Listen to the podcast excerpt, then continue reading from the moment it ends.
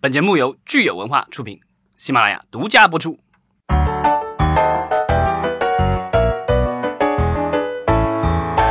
欢迎大家收听新一期的《影视观察》，我是老张。我是大米，大家好，我是石溪。对，今天又到了我们蹭热点的时间来了。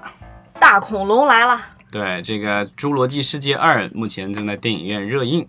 对，电影怎么样？这个有人说好，有人说不好，这个我们不聊。对，那咱们聊什么？对，我们聊一聊大恐龙是社会人的亲戚。 谁啊？小猪佩奇 吗？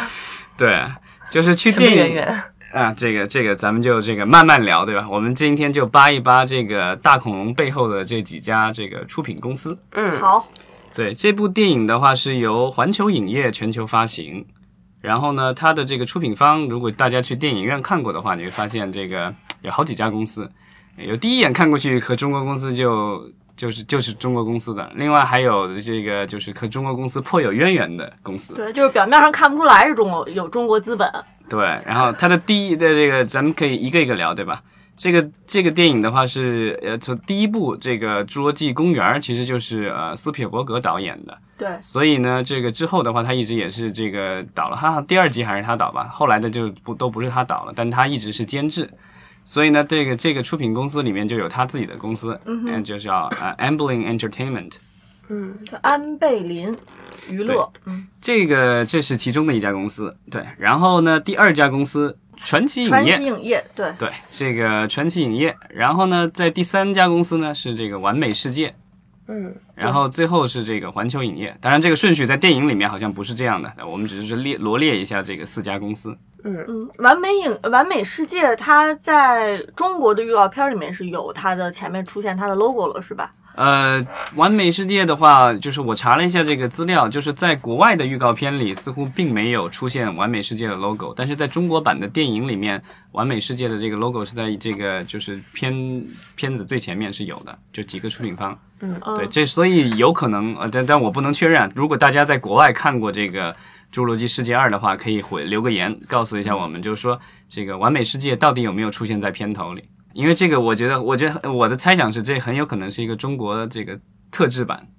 对，因为之前也有一些电影有过类似的操作，就是说它有国内资本的参与，但是这个参与度度有限，所以他们在国外的版本里的话，有可能只是出现在片尾的这个出品方里，但并没有在片头有署名。但这个中国版本里面，他们一般会要求这个在片头出现，因为这个、呃自己投了钱嘛，肯定是想让全世界都知道。那想让全世界都知道，最好的办法就在片头你就得出现。对。这个投资按理来说应该是挺成功的，因为我看好像今天票房已经到十亿了。嗯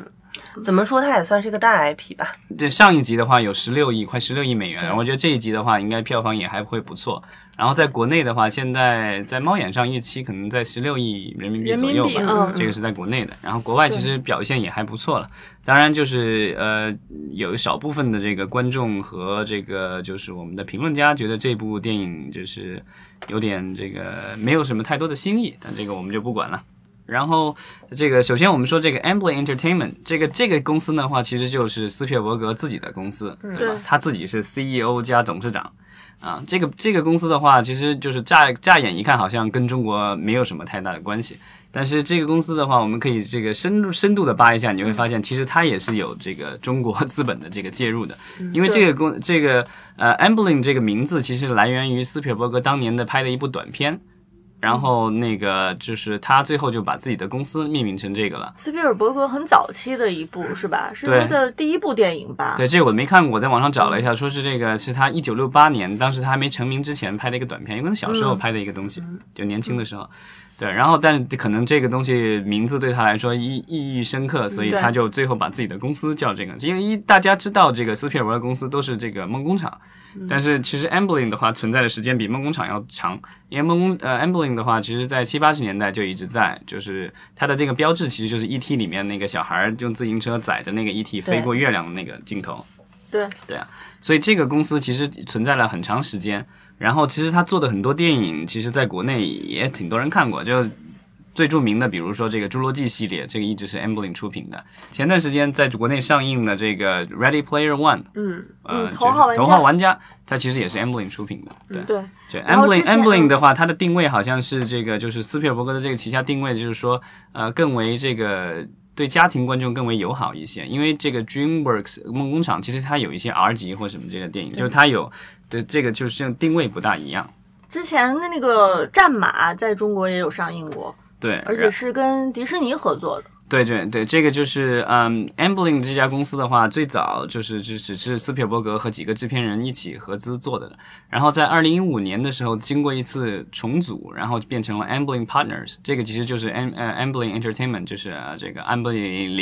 娱乐公司的母公司。然后它的这个其实包含了几个部分，啊、它包含了 Amblin Entertainment，就是安布林娱乐，以及这个梦工厂。的，就是这个其实是真人这一部分的这个呃电影公司，哦，对，那个 DreamWorks Animation 是另外的，但它其实也被卖给了环球。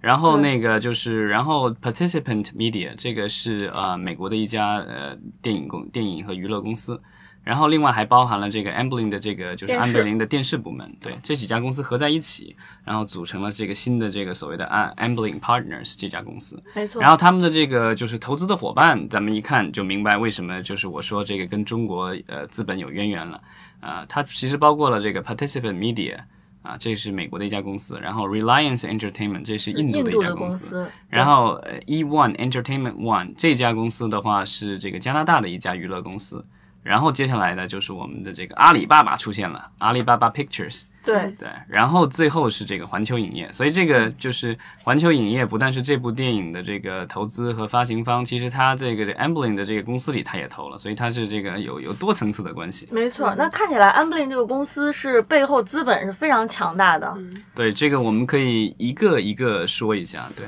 然后这个 participant 呃，我们先说阿里巴巴吧，这个应该跟跟中国最有关系的。对，阿里巴巴的话，其实就是阿里巴巴影业，它是作为一个战略投资，它投资了这个 Amblin Partners。然后之前的话，其实他们在国内已经就是帮这个 Amblin 的这个好几部电影在国内做过发行和营销，其中比较成功的一个案例就是《一条狗的使命》。嗯哦，这样一部就是大家可能都觉得会比较冷门的，因为以狗为主角的一部电影，然后在国内上映的时候，其实我据说这个内部据说可能刚开始的时候预期有个几千万票房就了不起了，结果最后好像快六亿的票房，然后对，对就是然后多亏据了咱们阿里爸爸的，据说是应用了这个淘宝对上的这个购物记录的这个所谓的精准营销，就是说他把这个就是宠物对是对有有哦宠物，就尤其是有狗的这些呃就是用户的给他们推送了广告，嗯，然后让他们这个都去买票看了这个一条狗的使好命 厉害。终于让大家知道宠物受众的市场有多大。没有，其实告诉你说大数据有时候还是有用的。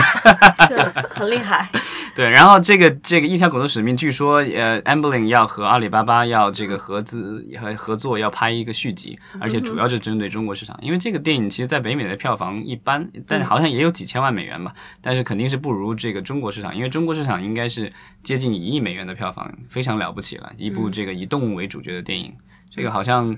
呃，其他的以动物为主角的电影，《狼图腾》可能比它高一点，但那个可能人的成本更多一对，些。它不是宠物题材。对，对，之前那个包括《宠物的秘密生活》，其实我觉得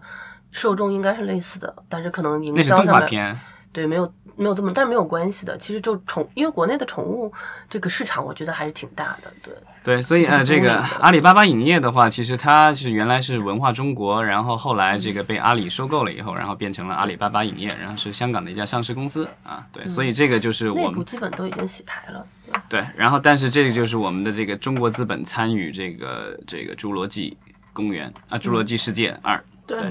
然后呢，就是呃，另外几家公司我们也可以聊一下这个 Participant Media 这个公司的话比较有意思，这个就属于有钱人任性的这个玩法，就是它的创始人是这个叫 Jeff Skoll，他是这个易贝就是最早的这个员工之一，然后后也是他的首任的这个总裁，所以他在易贝的期间应该是赚了很多钱，然后这人比较有情怀，然后希望为社会做点贡献，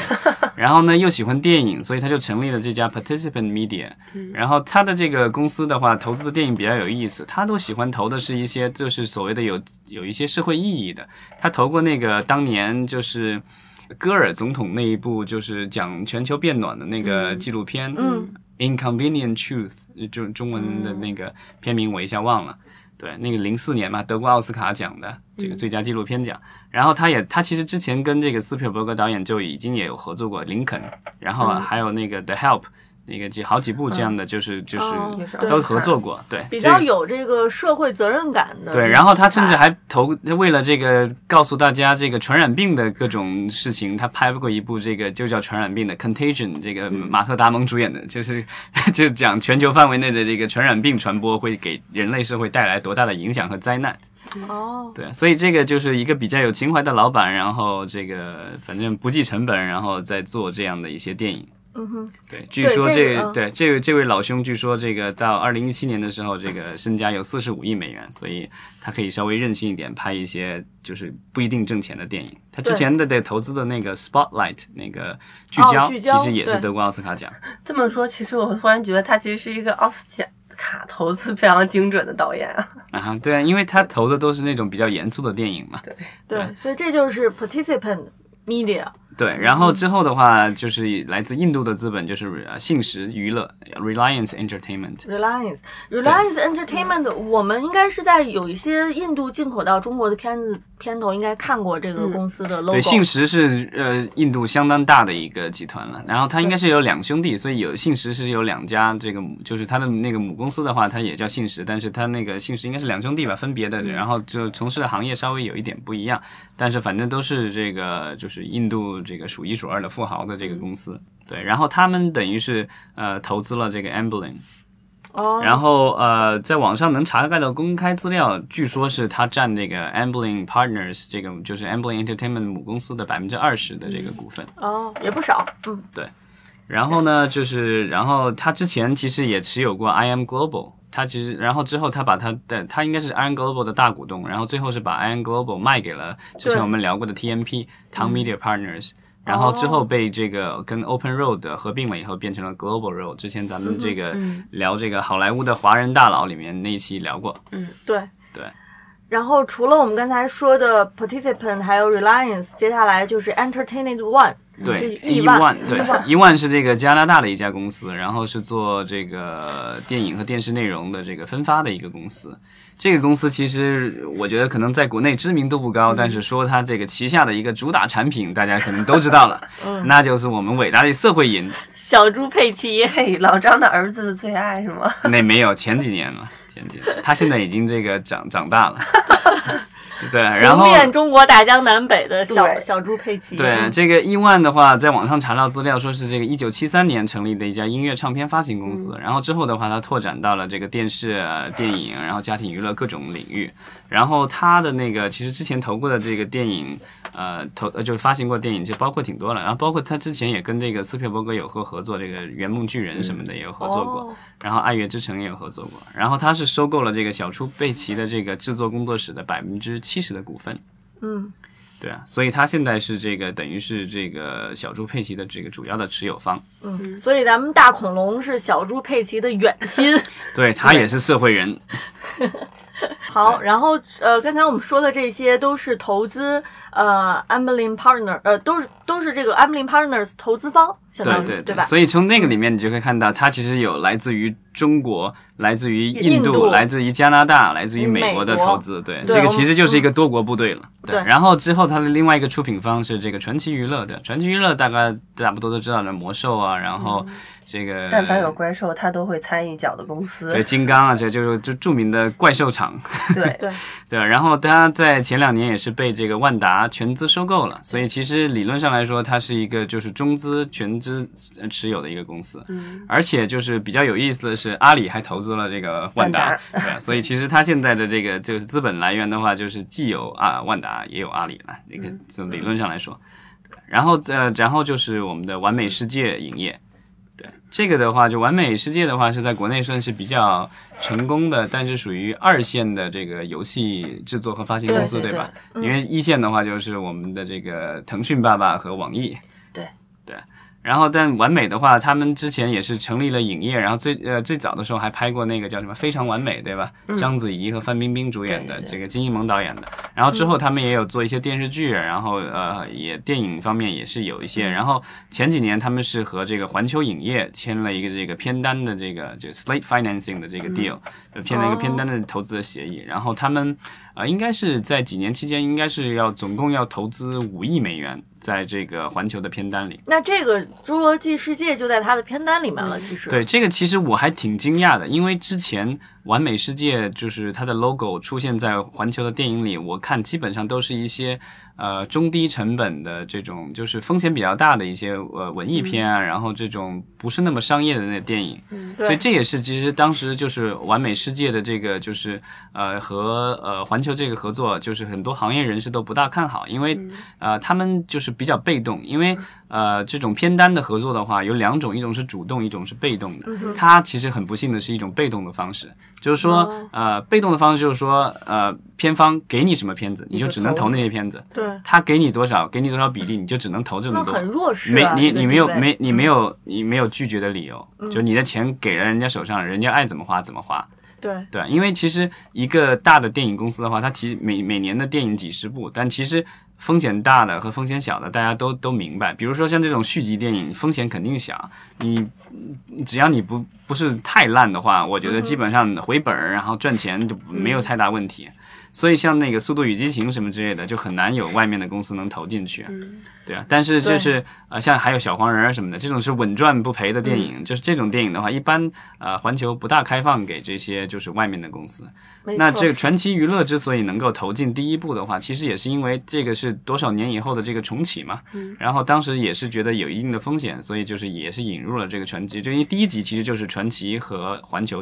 共同出品的。哦，对，然后 Amblin 当然也有，因为 Amblin 一直是这个就是它的这个呃制作方，但是 Amblin 可能我我感觉这个在这个项目里面，应该它主要的是提供的是服务嗯啊、那投资金的来源应该是这个另外的几家出品方。对这一集的话，其实有完美世界作为出品，所以是挺让人惊讶的哈。对，因为就是他没有办法在在这种主动的这种投资，因为主动的这个模式下的话，就是说人家你可以就是人家给你，你可以选择投还是不投。这样的话，我觉得就是你有一个风控的话，可能更好做一些。但是完美的话，之前一直都是投了大量的都是环球那些不挣钱的电影。嗯，对啊，然后我不知道是不是这个环球觉得实在是对不住这内类心观众有愧对啊。然后终终于是这个把他这个觉得这个还不错的电影呢让了一些份额给完美。对，有可能完美是去找环球撕了一下，然后最对，后发现他们完美的平衡了这个投资收益，让他们